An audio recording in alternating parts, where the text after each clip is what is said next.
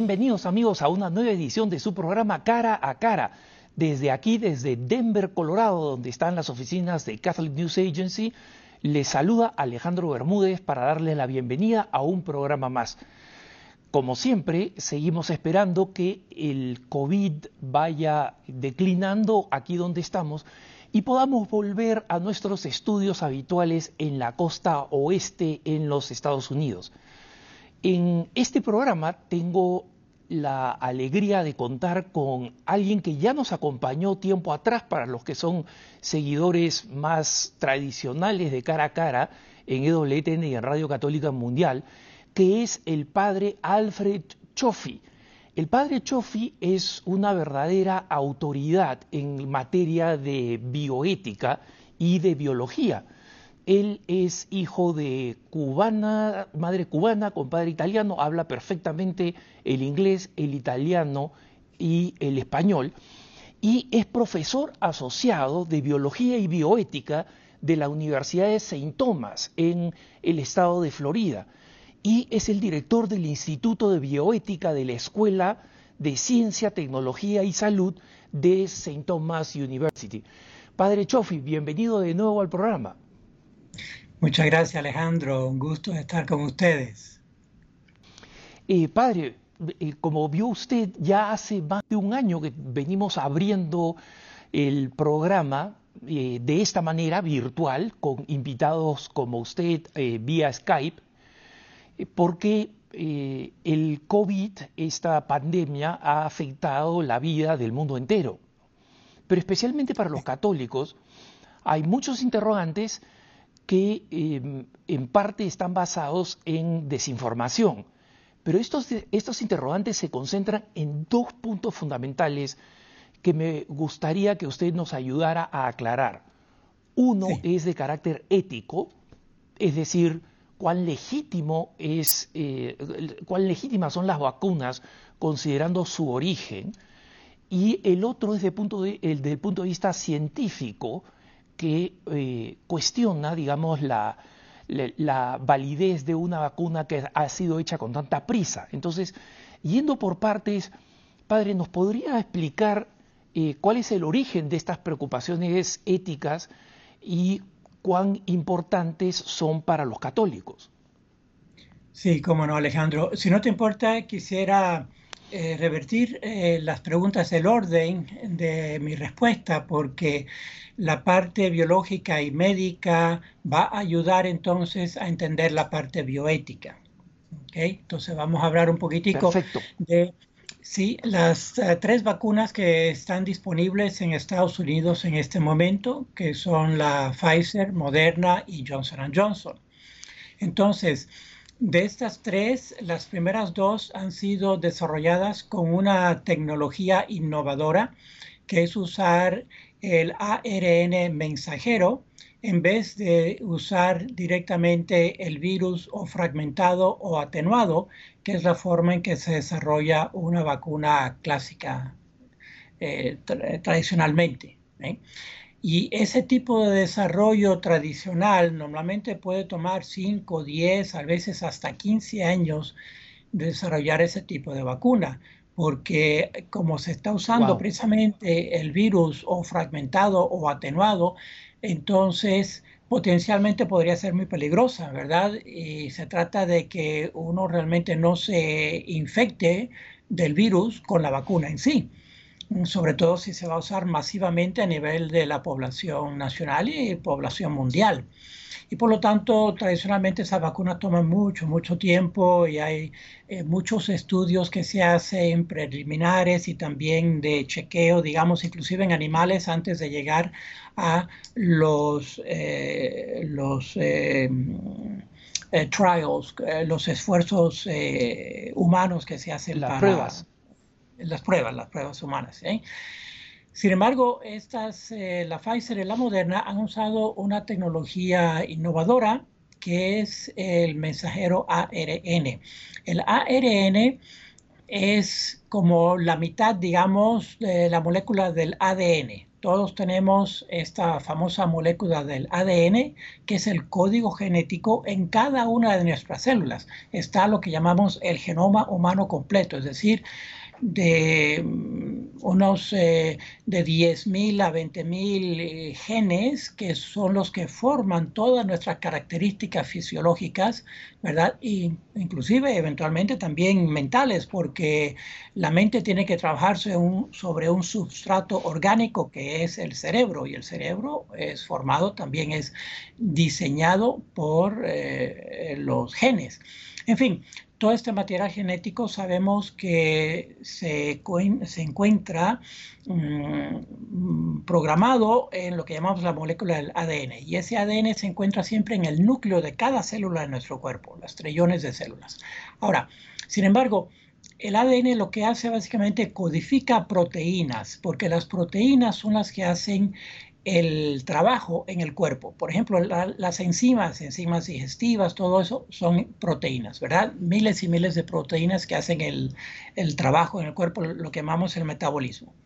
Pero esas proteínas se sintetizan en el citoplasma de la célula, no en el núcleo. Y por lo tanto, y como el ADN siempre está en el núcleo, pues tiene que mandar ese mensaje al citoplasma para que entonces en el citoplasma se sinteticen las proteínas necesarias eh, para eh, todo el metabolismo y el funcionamiento del cuerpo, incluyendo la síntesis de los anticuerpos que se usan en, una reacción inmunológica cuando haya alguna infección, ¿verdad? Como puede ser el virus, cualquier virus. Ok, entonces ese mensajero ARN siempre va del núcleo en, el sistema natural eh, va del núcleo de la célula al citoplasma eh, en un solo sentido.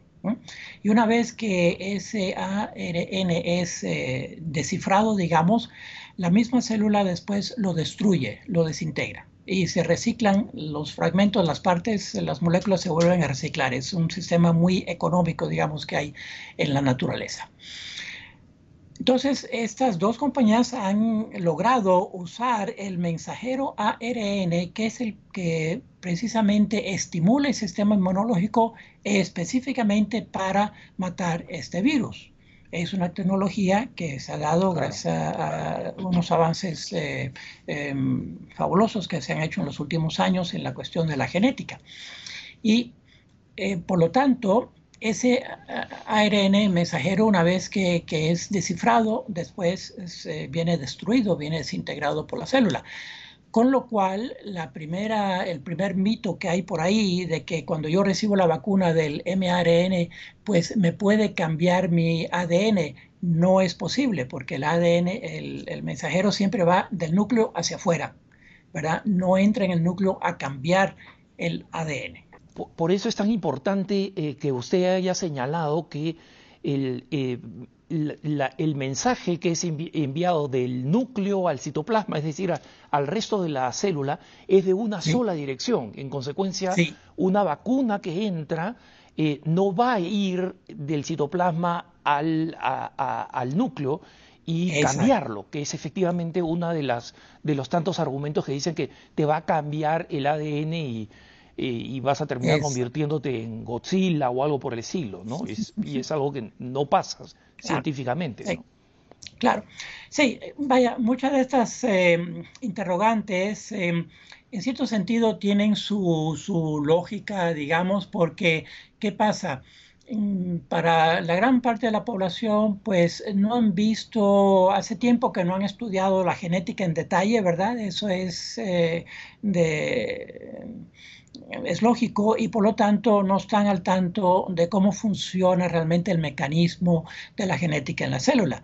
Pero está esa garantía de que eh, esta vacuna realmente no cambia la genética del cuerpo, ¿verdad? Además que son trillones de células las que tiene el cuerpo y sería cuestión de cambiar una mutación en cada una de las células, lo cual realmente es estadísticamente imposible. ¿Sabemos algo de cómo funciona la vacuna china Sinopharm o cómo funciona la Sputnik 4 rusa, porque son algunas de las vacunas que están siendo consideradas o que ya han sido adquiridas por algunos de nuestros países en América Latina.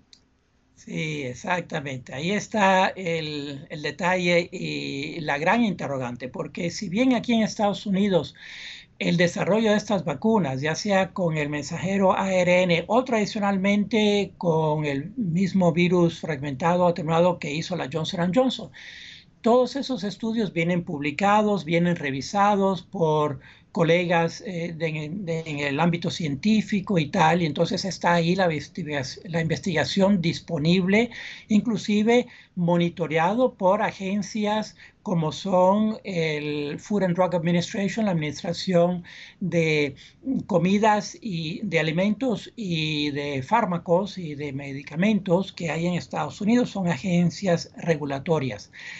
Sin embargo, de la China y de la Rusia no sabemos nada sobre esas agencias regulatorias, no sabemos nada cómo han sido desarrolladas esas vacunas, eh, si han sido realmente mm, probadas intensamente en población animal primero, en, primates, por ejemplo, en mamíferos antes de llegar al humano, si fueron probadas en humanos, dónde están todos esos resultados, no se sabe nada porque desgraciadamente como son sistemas totalitaristas, esa información no está disponible. Así que para nuestra gente de Latinoamérica se encuentran en una doble disyuntiva, ¿eh? No solamente de ponerse la vacuna, sino de ponerse la vacuna que esté disponible y parece que precisamente como esas vacunas no van a entrar, o sea, me estoy refiriendo específicamente la de la China y la de Rusia, no van a entrar ni en Estados Unidos ni en Europa, pues entonces la mandan a nuestros países, ¿verdad? la mandan a Latinoamérica, la mandan a África, la mandan a Asia, donde eh, nuestra gente tiene menos poder de elección. Y esa es una gran tragedia de, justicia, de injusticia social, porque si el gobierno está dando la vacuna y te dice, esta es la que hay, de la China o de la Rusia, es un albur, es eh, mm, tirar una moneda al aire o cara o canto, ¿verdad?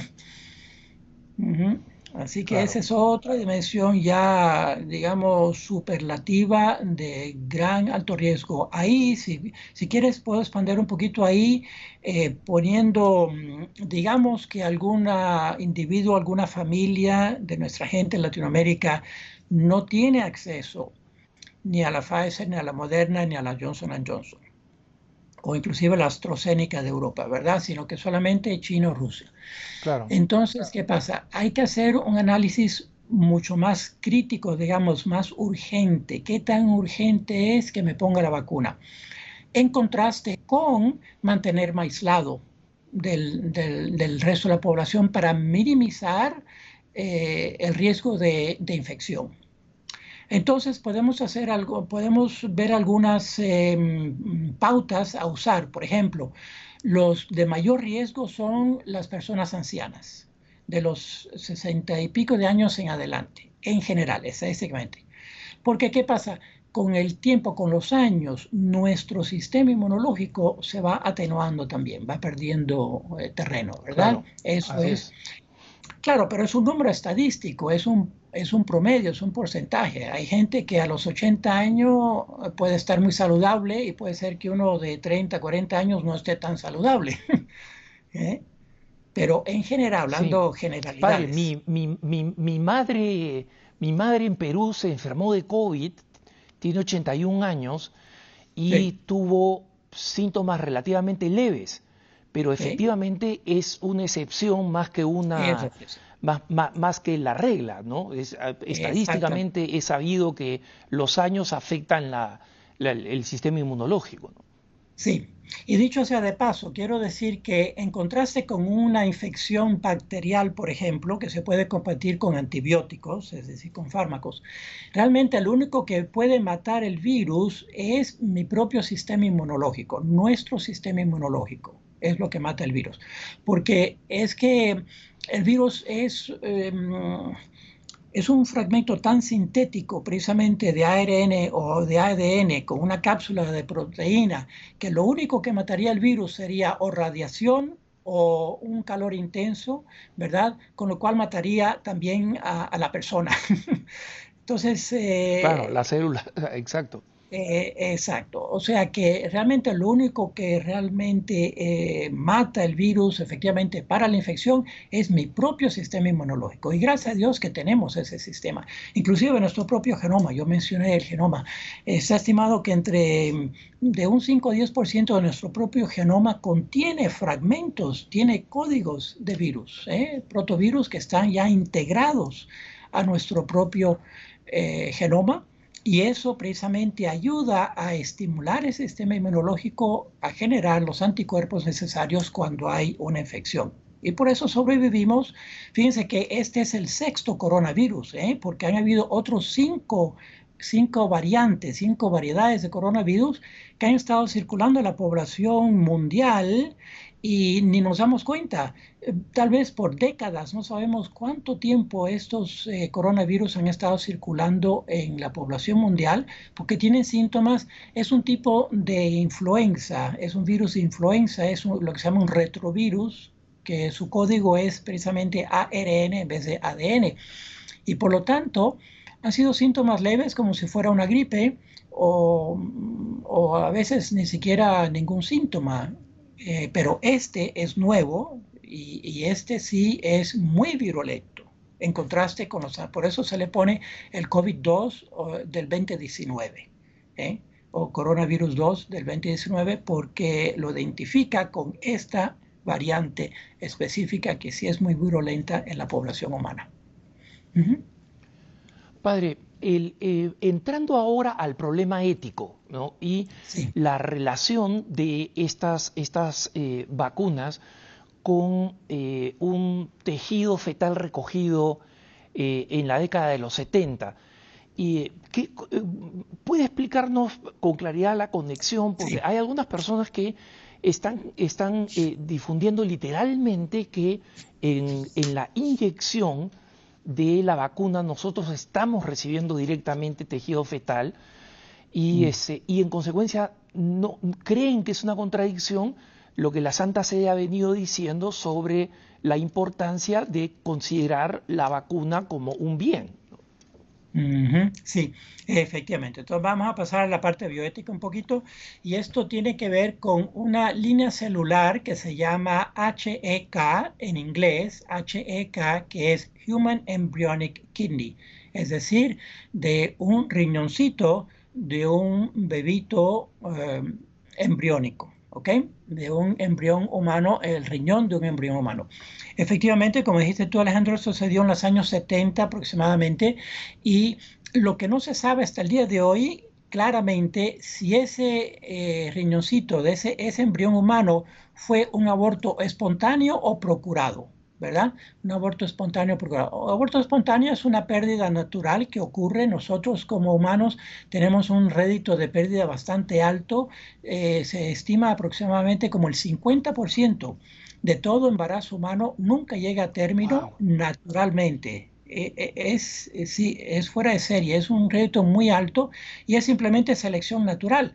La gran mayoría de esos embrioncitos que se pierden naturalmente, de pérdidas naturales, pues es que tenía algún defecto genético, ¿verdad? Y entonces el mismo cuerpo de la madre lo descarta, lo rechaza porque hay algún defecto genético que no es viable, no es compatible con la vida. O sea que es un proceso de selección natural y con lo cual podemos decir también que en promedio pues todos tenemos un hermano o una hermana que nunca hemos conocido y mm, gloria a Dios que lo conoceremos tal vez cuando lleguemos a la vida eterna, ¿verdad? Em, en fin, el caso es que esta línea celular se desarrolló de un riñón de este bebito abortado en los años 70 em, en, los países escandinavos. No se sabe exactamente si ese, porque se ha perdido la traza, se ha perdido la documentación, si ese bebito fue un aborto espontáneo o un aborto procurado, ¿verdad? El caso es que se ha establecido esta línea, que es una línea muy estable y ya lleva pues prácticamente 50 años, medio siglo circulando en muchos laboratorios del mundo Yo me acuerdo cuando estaba sacando mi doctorado en genética allá en Purdue que eh, leí artículos científicos sobre esta línea celular que es muy usada en laboratorios porque es una línea muy estable. Es lo que se llama eh, que se ha inmortalizado.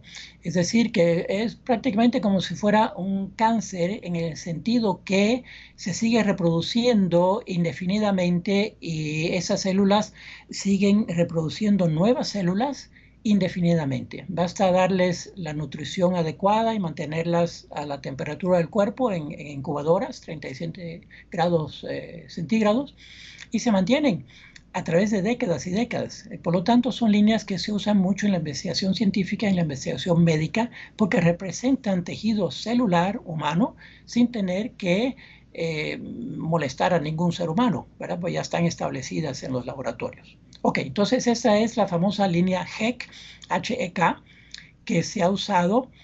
entonces, la Johnson Johnson, perdón, la mm, Pfizer y la Moderna, según nos dicen los mismos eh, laboratorios farmacéuticos, usaron esta línea celular en estudios preliminares, solamente en estudios preliminares para ver si esta tecnología innovadora iba a funcionar usando el ARN mensajero, ¿verdad? Y después ya descartaron esas líneas eh, celulares y siguieron con el proceso sintético básicamente del ARN, porque no les hacía falta ya una línea celular humana.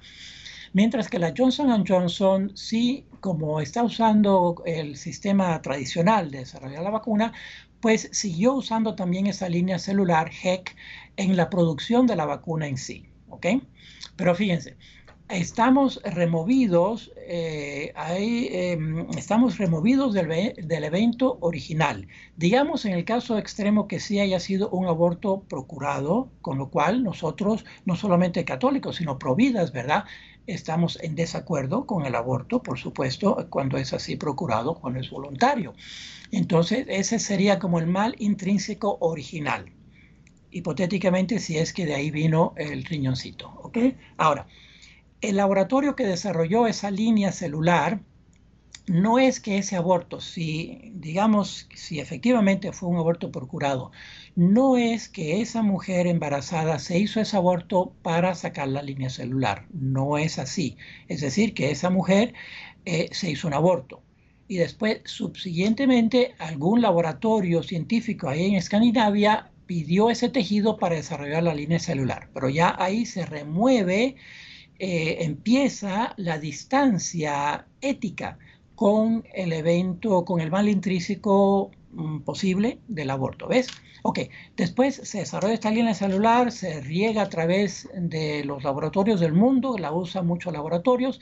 Ahora, una compañía farmacéutica que usa ese tejido, HEC, ni hizo el aborto, ni apoyó el aborto, ni le dio el dinero a la, mujer para que se hiciera el aborto. O sea que ya la compañía farmacéutica no está asociada directamente con el aborto en sí, ¿verdad? Esa es otra distancia ética que se da. Ya estamos entonces hablando de un distanciamiento remoto. Más aún nosotros como usuarios de esa vacuna, ni siquiera participamos del aborto, ni lo apoyamos, ni estamos de acuerdo con ese aborto original que se hizo, o sea que hay más distancia ética todavía. Por lo tanto, aquí se trata de hacer una distinción crítica entre lo que es cooperación formal o cooperación material con un mal intrínseco, ¿ves? Es la distinción básica.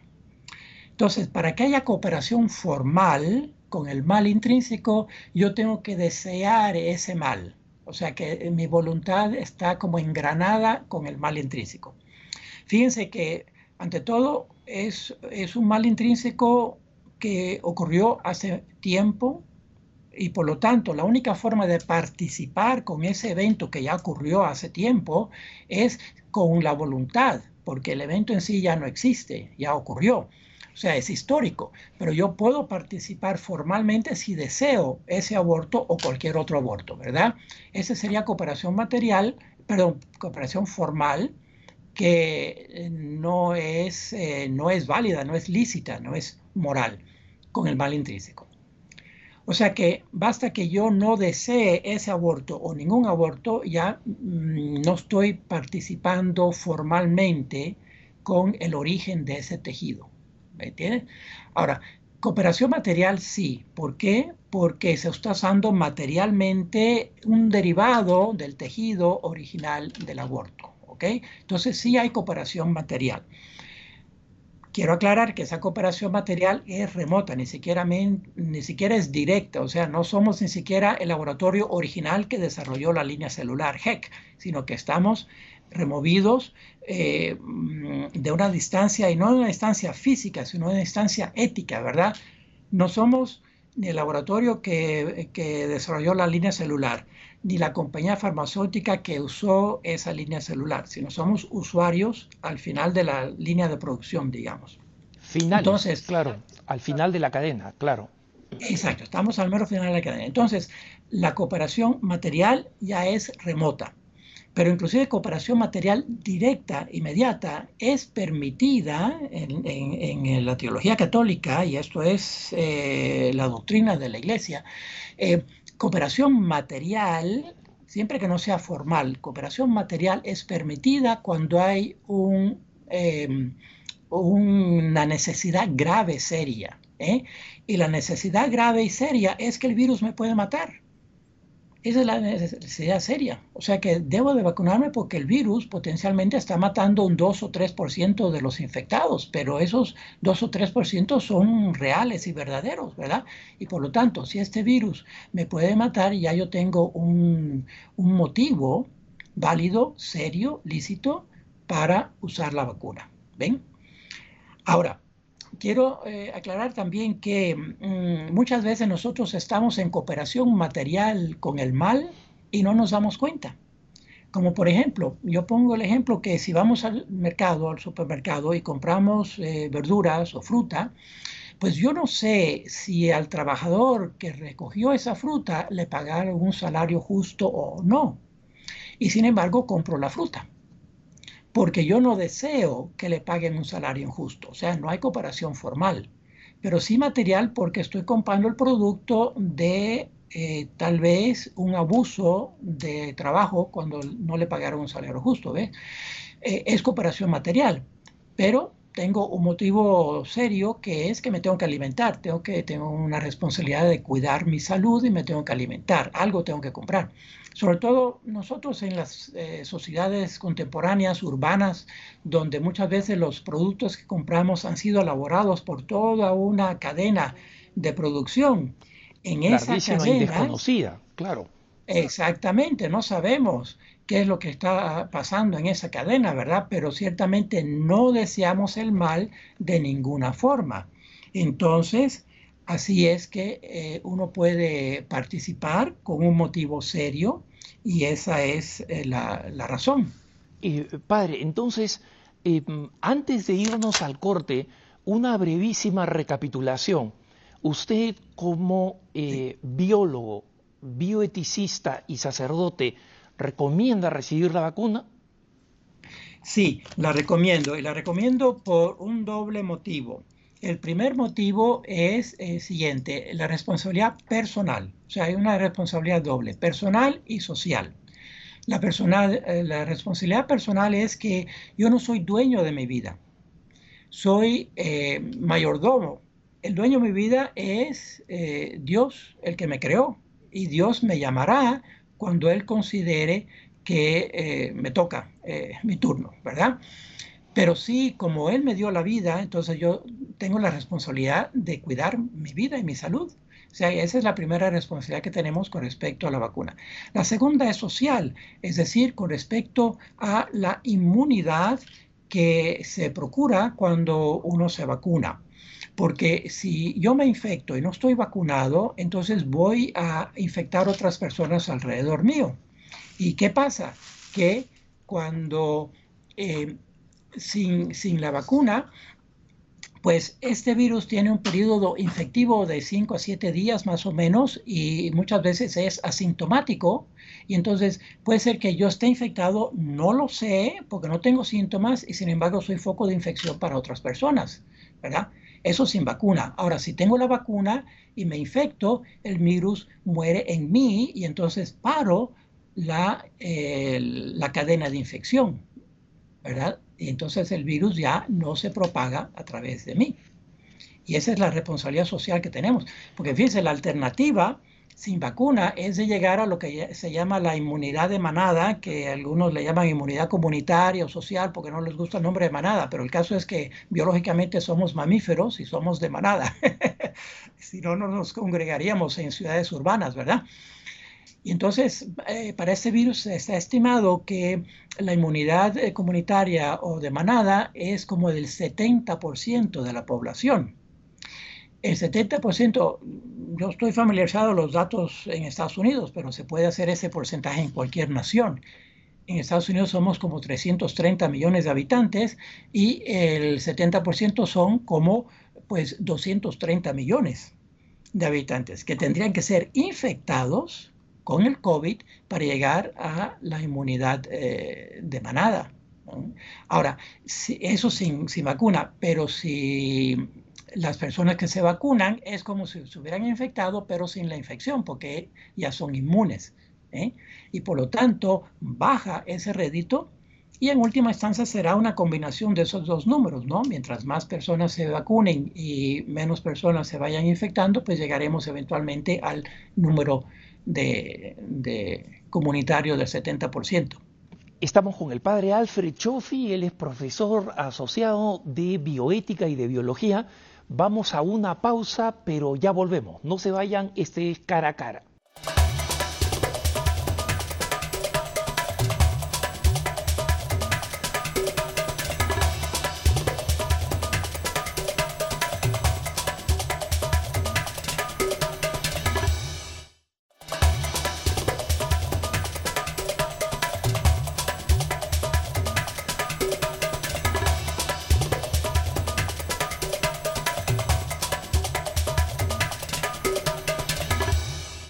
Estamos de vuelta en su programa cara a cara con el biólogo y bioeticista, el padre Alfred Chofi de la Arquidiócesis de Miami.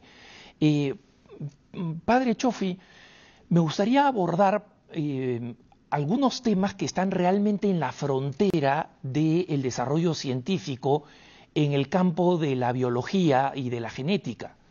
Eh, porque creo que es importante que los católicos entendamos que eh, el desarrollo científico trae eh, unos eh, tremendos beneficios. por ejemplo, usted mencionaba en la, primera parte del, programa la, maravilla científica de lo que ha significado desarrollar una vacuna en un tiempo tan breve, ¿no? comparado con lo que ocurría antes con las pandemias. Pero algunas de esas eh, tecnologías están planteando interrogantes científicas e interrogantes éticas que son nuevas para la moral católica y que eh, muchas de ellas todavía están en los laboratorios, pero muy pronto van a salir al mundo común y corriente y van a obligarnos a nosotros, a los católicos, a tomar decisiones respecto del bien o del mal de estas eh, tecnologías. Podemos hablar un poquito de la parte científica y luego de la parte ética de lo que actualmente se están llamando quimeras, especialmente eh, con una reciente noticia de, una, de unos pseudoembriones que eh, fueron desarrollados y terminados por temor a cómo podrían desarrollarse o qué tipo de, de vida podría desarrollarse y que, digamos, ya comienza a plantear algunas de estas interrogantes, ¿no? ¿Cómo no, Alejandro? Sí, excelente, porque fíjate, esto da pie para establecer básicamente, hoy en día podemos decir que la bioética se puede mm, enfocar bajo dos aspectos que son mutuamente exclusivos, ¿verdad? Que por un lado, hacer un tipo de bioética eh, pragmática o utilitarista, o por otro lado, hacer la bioética de principio, como es precisamente la bioética católica, de principios y valores. En el caso de la bioética de mm, utilitarista, eh, ¿qué pasa? Que ahí, a fin de cuentas, el fin justifica los medios. Siempre que el medio sea legal, por supuesto, porque los eh, utilitaristas, los pragmatistas nos dicen, no, no, no rompas la ley, no vayas en contra de la ley, pero siempre que sea legal, olvídate de que si es ético o moral, simplemente si se puede hacer, hazlo. ¿ok? Entonces lo que domina ahí es la tecnología, lo que la tecnología nos permite hacer.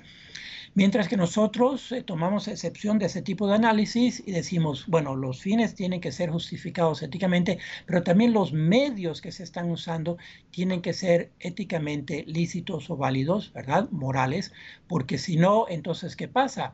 Que vamos a vivir bajo lo que se llama el imperativo tecnológico, es decir, todo lo que se puede hacer se va a hacer tarde o temprano.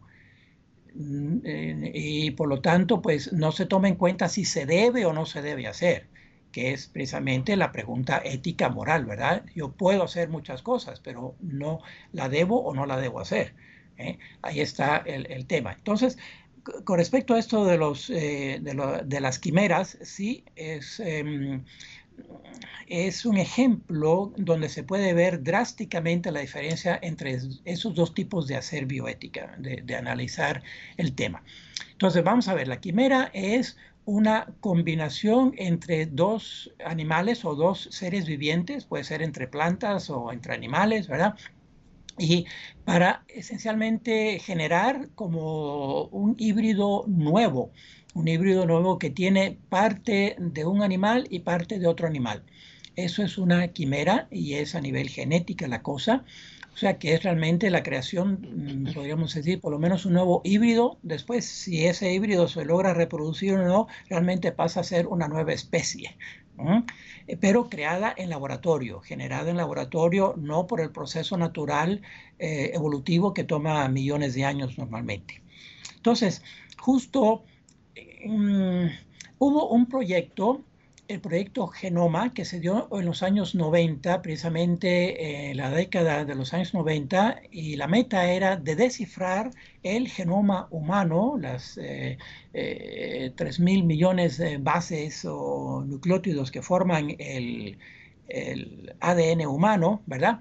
Y tomó una década básicamente, salió el 2000, bueno, estuvieron atrasados de un año, el 2001 ya salió todo el código genético, lo que se llama el código genético humano, que está, por cierto, disponible en línea en sitios web de gratis para todo el mundo, para cualquier eh, laboratorio o investigador que quiera hacer investigación sobre el genoma humano.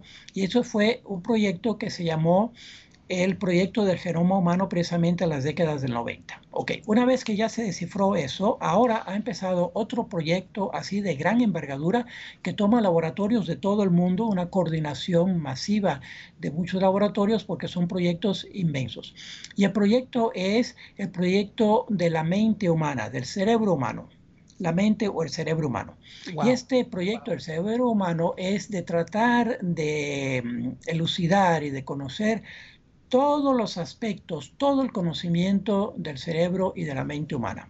Es decir, desde el nivel bioquímico de, todas las moléculas que forman el cerebro humano, ese a nivel básico de, de la bioquímica, digamos, a nivel molecular, hasta el nivel orgánico de cómo funciona todas las neuronas, de, hacer un mapa esencialmente de todo el cerebro humano, de cómo funcionan todas las neuronas y llevarlo también inclusive a nivel psicológico, mental, de cómo funciona el proceso de pensamiento, eh, cómo es que nosotros podemos eh, hacer en abstracto, pues operaciones matemáticas, porque si yo digo 2 eh, más 3, pues cualquiera piensa 5, ¿verdad? Y no he escrito nada, y sin embargo hacemos un proceso mental eh, aritmético. O sea, ese es el gran proyecto de la mente humana, del cerebro humano que están dando hoy en día. Parte de ese proyecto, por supuesto, tiene una dimensión ética, porque ¿cómo hacemos para experimentar con una mente humana, ¿verdad? Con un cerebro humano que tendría que estar vivo para hacer ciertos experimentos. Entonces, hay, hay muchos experimentos que se pueden hacer con la mente humana o, con el cerebro humano con consentimiento del paciente, de la persona y obviamente la estipulación ahí es que esos experimentos no van a dañar significativamente a la persona ni a su cerebro, ¿ok? Mm, por lo tanto, tienen que ser todos experimentos benévolos de pregunta-respuesta o de medir, por ejemplo, el electroencefalograma con distintas imágenes y tal. Se pueden hacer muchas cosas que no son invasivas, que no son dañinas para el cerebro. Pero hay toda otra serie de experimentos eh, o de información que no se puede lograr sin dañar el cerebro. Y entonces, ¿cómo lograr eso? ¿Verdad? Eh, tiene que ser con conocimiento de la persona, porque si no, iríamos marcha atrás, a medio siglo atrás, cuando en los campamentos nazis se hacían experimentos con personas humanas sin su consentimiento, hasta el punto de torturarlos y matarlos. Ya, gracias a Dios, eso se ha quedado atrás en la historia humana, por lo menos en los países civilizados del mundo. Ok, entonces, un deseo era de crear, de generar un cerebro sustancialmente humano en un animal. ¿Ves? Y entonces ya ahí empieza a saltar la cuestión ética. ¿Es ético o no es ético? Porque yo puedo decir, bueno, yo podría, digamos, en, Estados Unidos hoy en día, por ejemplo, yo me conozco un poquito el tema de los trasplantes, de trasplantes de órganos, ya sea cadavéricos o en vivo, porque podemos donar ciertos órganos en vivo. Podemos donar un riñón y seguir viviendo. Eh, yo soy de evidencia de eso, porque hace como 13 años eh, doné un riñón y aquí estoy vivito y coleando, ¿verdad? Así que se puede hacer eso. Eh, pero sería, en Estados Unidos hoy en día hay como 100.000 personas en la lista de esperas para un riñón y unos 15 mueren diariamente, 15 por falta de riñón. Así que es una situación como drástica que se podría solucionar, por cierto, donando un riñón, si uno está eh, saludable, suficientemente saludable. Pero, por ejemplo, se podría hacer una investigación de tratar de generar un riñón humano en un animal. ¿eh? de generar un riñón humano en un primate o en un puerco, por ejemplo, que fisiológicamente tiene muchas características humanas. Y ahí eh, pues podría darse eh, una cosa ética, se podría, podría ser lícito, éticamente lícito, generar riñones humanos en animales para ser trasplantados a seres humanos, para salvar la vida a una persona. Pero generar un cerebro humano en un animal ya es otra cosa porque le está dando un conocimiento humano a ese animal, ¿verdad? Y cuando ese cerebro empieza a pensar y empieza a decir, oye, yo no tengo cuerpo humano, tengo cuerpo de, puerco, ¿Qué, pasó aquí? ¿Eh? Así que ahí ya hay un problema ético serio. Y eso se dio precisamente en el cambio de administración, o el posible cambio de administración, porque también en Estados Unidos estamos en este sistema bipartidista. ¿Verdad? Que desgraciadamente pues hay que hablar un poquito de política porque como, como son dos partidos sustancialmente, hay otros partidos, pero nunca tienen chance porque no tienen suficiente auge en la población americana. Entonces, por un lado está el Partido Demócrata y por otro lado está el Partido Republicano. ¿Qué pasa? Que en los temas sociales estos partidos se reparten los temas. Si un partido está a favor de la eutanasia, pues el otro partido va a estar en contra de la eutanasia. Si uno está a favor del aborto, el otro está en contra del aborto. Y así se reparten los temas para que haya distinción entre, los dos partidos. Y precisamente cuando estaba la administración demócrata del presidente Obama, pues después de su segundo periodo, se temía, tenían el, temor eh, que pues saliera un nuevo presidente del otro partido, ¿verdad? Entonces, en esa época, justo en octubre del 2016, que es cuando en noviembre venía la elección presidencial aquí en Estados Unidos, en noviembre del 16, en octubre. Entonces, el Instituto de Salud Pública de Estados Unidos, que se llama NIH, eh, National Institutes of Health, este es el instituto que se ocupa en Estados Unidos de promover la investigación científica médica, médica, o sea, a nivel humano.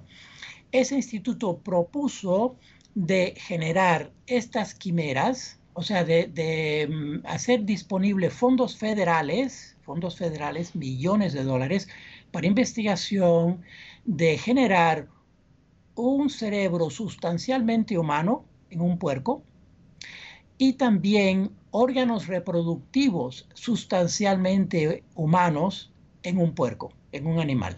¿Ok? Y la idea es la siguiente.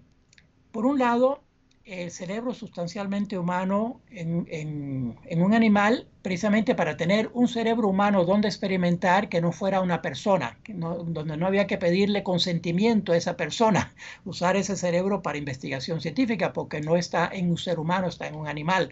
¿Me? O sea, es crear lo que se llama un modelo de investigación en laboratorio. Y la cuestión de los órganos reproductivos también, ¿por qué? Porque fíjense, hablando francamente, es muy fácil conseguir esperma. Desgraciadamente se obtiene muchas veces inmoralmente, pero en resumidas cuentas, esperma humano es fácil de conseguir. Pero es muy difícil conseguir óvulos humanos para investigación de la reproducción humana, ¿verdad?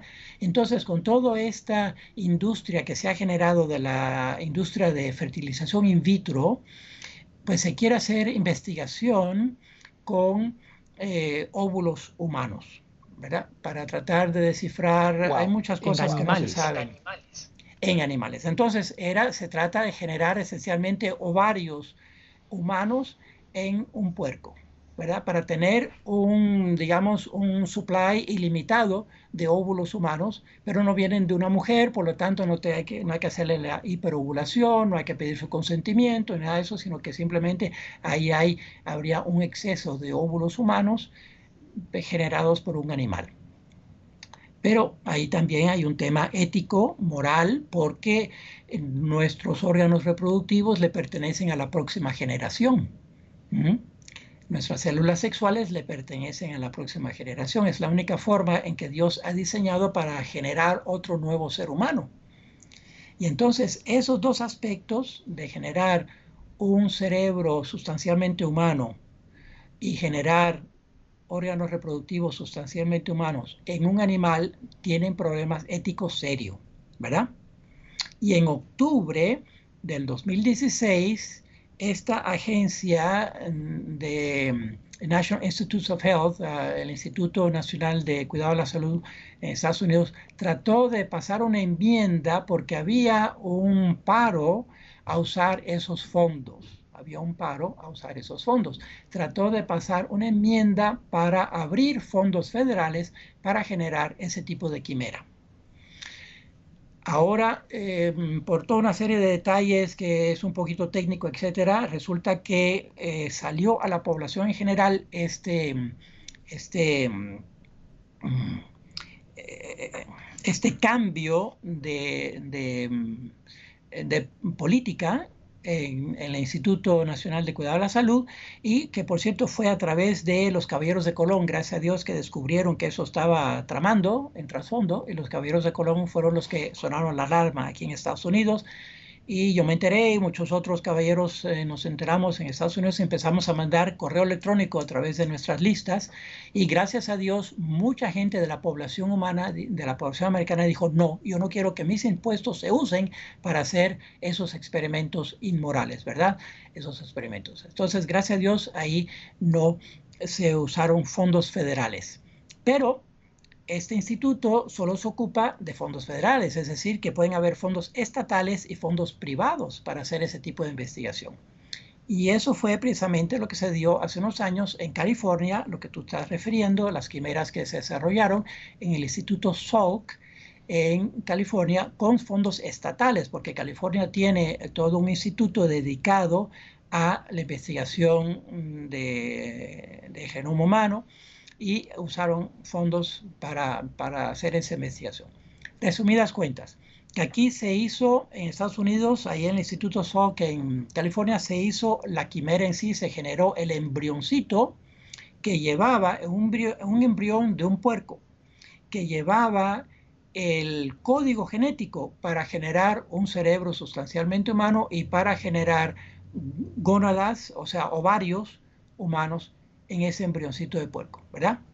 Pero ese embrioncito, que era eh, todavía a nivel de, blastocisto, o sea, eran unas cuantas células nada más, la primera semana de desarrollo embriónico, no se implantó en una puerca, no se implantó aquí en Estados Unidos, eh, porque eso ya podría ser ilegal, ¿verdad? Entonces no se arriesgaron, lo mandaron a España esos embrioncitos los mandaron congelados, criopreservados en, en nitrógeno líquido, los mandaron a España. Y en España, como hay muchas fincas de puercos, ¿verdad? Por el jamón y todo aquello, pues allá en España sí se implantaron esos embrioncitos en puercas y lo llevaron a cierto estado de desarrollo para que pudieran determinar en qué parte del embrión estaban las células humanas y efectivamente detectaron que estaban en el cerebro del puerco y estaban también esas células humanas en las gónadas del puerco, ¿eh? Eh, en los ovarios del puerco. O sea que probaron, es lo que se llama eh, prueba de principio, una prueba de que se puede hacer, se puede lograr. Se puede lograr hacer una quimera de un puerco que tenga un cerebro sustancialmente humano y que tenga ovarios sustancialmente humanos. O sea, probaron, eh, lograron aprobar el principio. Y después, como dices tú, ese puerquito, ese embrión, lo mataron para no dejar que se desarrollen porque no saben que va a salir de ahí todavía pero se hizo, ya se hizo el experimento, o sea que ya hay un precedente que existe. Y eso es lo que digo, la mentalidad utilitarista. El fin con los utilitaristas, el fin justifica los medios, es decir, conocer todo sobre el cerebro es un fin bueno, pero los medios, ¿cómo lo hacemos? Tienen que ser justificados y esa es la ética mm, de principio, que es la ética católica. Así que ahí estamos hoy en día precisamente porque estamos en esta, en, esta realidad tan surrealista, quiero este, agradecerle mucho por, por eh, el, no solamente por habernos acompañado en el programa, sino por el ministerio educativo que usted realiza y la ayuda que presta en el Instituto Católico de Bioética, por ejemplo, en Estados Unidos, ayudando a aclarar a estas cosas. Y eh, aprovecho eh, para hacerle saber que nuestros radioescuchas y nuestros televidentes siempre rezamos por el, ministerio, el trabajo y por las intenciones de nuestros invitados. Y aprovecho también para decirle a muchos jóvenes que están viendo ese programa que consideren la carrera de bioética eh, católica, porque por lo que nos ha descrito el padre Chofi ahora y por muchas cosas más que están pasando, vamos a necesitar más católicos que sepan lidiar con estos temas. Gracias, Alejandro. No sé si hay tiempo todavía para anunciar que tengo una maestría, o sea, aquí en la Universidad de San Tomás tenemos una maestría en bioética católica, precisamente de principio, que se puede hacer en línea. Así que cualquiera que esté interesado, con todo gusto, me puede mandar un correo electrónico a la Universidad de San Tomás en Miami y con todo gusto les doy detalles sobre la maestría en bioética en línea que tenemos eh, ofreciendo a todos los que quieran. Muchas gracias, Padre, por habernos acompañado. Gracias a todos ustedes. Recuerden que pueden enviarnos todas sus preguntas a nuestro correo cara a cara arroba ewtn.com, cara a cara arroba ewtn.com. Los dejo en compañía de la mejor información católica y eh, me despido de ustedes, recen por mí. Muchas gracias.